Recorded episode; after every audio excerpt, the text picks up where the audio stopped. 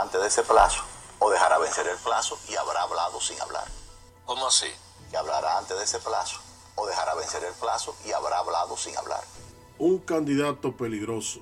Nadie sabe a ciencia cierta cuál fue la lógica empleada por Danilo Medina para escoger como candidato a la presidencia de la República por el PLD al señor Gonzalo Castillo. Se trata de un político que tiene más cosas en contra que a favor. Fue un candidato construido al vapor tras el fracaso que tuvo Danilo Medina con su proyecto de la reelección.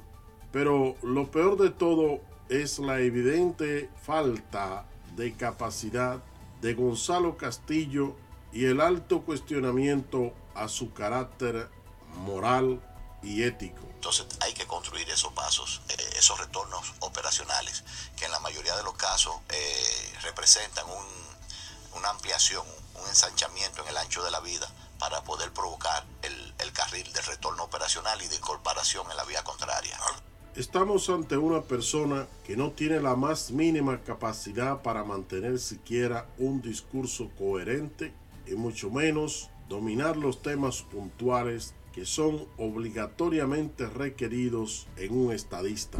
A mí me han dicho incluso que por qué yo no hablo más. En estos últimos siete años se ha creado un millón y medio de empleos perdón, un millón y medio de personas han salido de la pobreza. ¿Por qué yo no hablo más? Yo les digo, yo soy un liderazgo de la gestión, de la buena de gestión, de la gestión eficiencia y eficaz. ¿Por qué yo no hablo más? Esa es mi filosofía. A veces me discuten a mí de 10 o 15 altos salarios que tiene el gobierno. Y yo les digo, ¿cuál es el problema? ¿Esos 10 o 15 altos salarios o los 3 millones de salarios bajos que tenemos en el país. ¿Por qué yo no hablo más? Porque a lo mejor le voy a poner como un ejemplo, una mujer siempre estaba todos los días con una vara de pescar en un hoyo. Yo siento que contaré con el apoyo de todas y de todas. ¿Por qué yo no hablo más? Eso es lo que hace un gestor. Saber qué va adelante y qué va atrás. Y llegar al camino donde se iba. Yo siempre he dicho, ¿qué es tener éxito? Si usted va para Puerto Plata y llegó a Santiago, ¿Usted tuvo éxito? No, no tuvo éxito porque no llegó a Puerto Plata.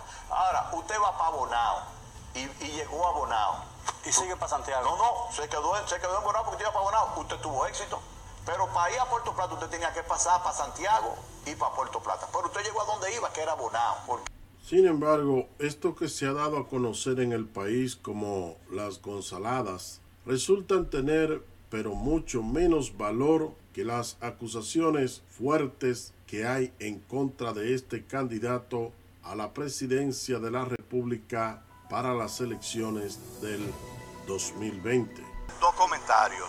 El primero que quiero decirle es que ahora yo entiendo por qué la gente que ha tenido éxito en su vida privada no quiere ingresar a la política. Y también entiendo por qué las familias no aceptan que esa gente que ha tenido éxito en el sector privado se ponga en una función política o pública. Y lo que yo puedo decirles al respecto es que nosotros siempre hemos actuado apegado a las leyes de la República Dominicana. Y yo le doy la total seguridad que todo lo que hice en mi gestión fue apegado a las leyes. Y siempre lo hice pensando en los millones de dominicanos y dominicanas a quienes le mejoré su vida.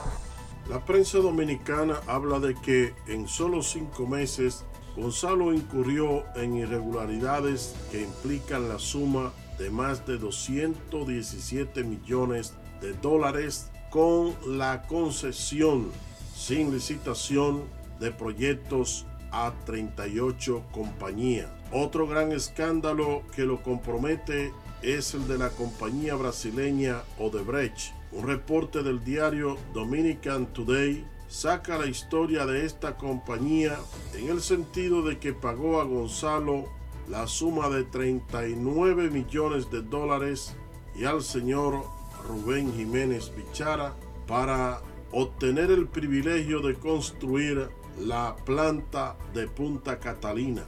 En el detalle de esta suma, el medio dice que a Gonzalo Castillo le tocó 17 millones de dólares y a Bichara 20 millones de dólares. Estos elementos que hemos mencionado aquí son más que suficientes para que hoy en el pueblo dominicano exista la preocupación sobre lo que podría ser el país en manos de un ciudadano como Gonzalo Castillo. Los dominicanos no pueden cruzarse de brazos confiando en la decisión que en este sentido ha tomado Danilo Medina y el Partido de la Liberación Dominicana. Estamos ante un candidato incapacitado, incoherente y sobre todo sumamente ligado y comprometido con la corrupción. ¿A dónde llegaría el país en manos de una persona como Gonzalo Castillo?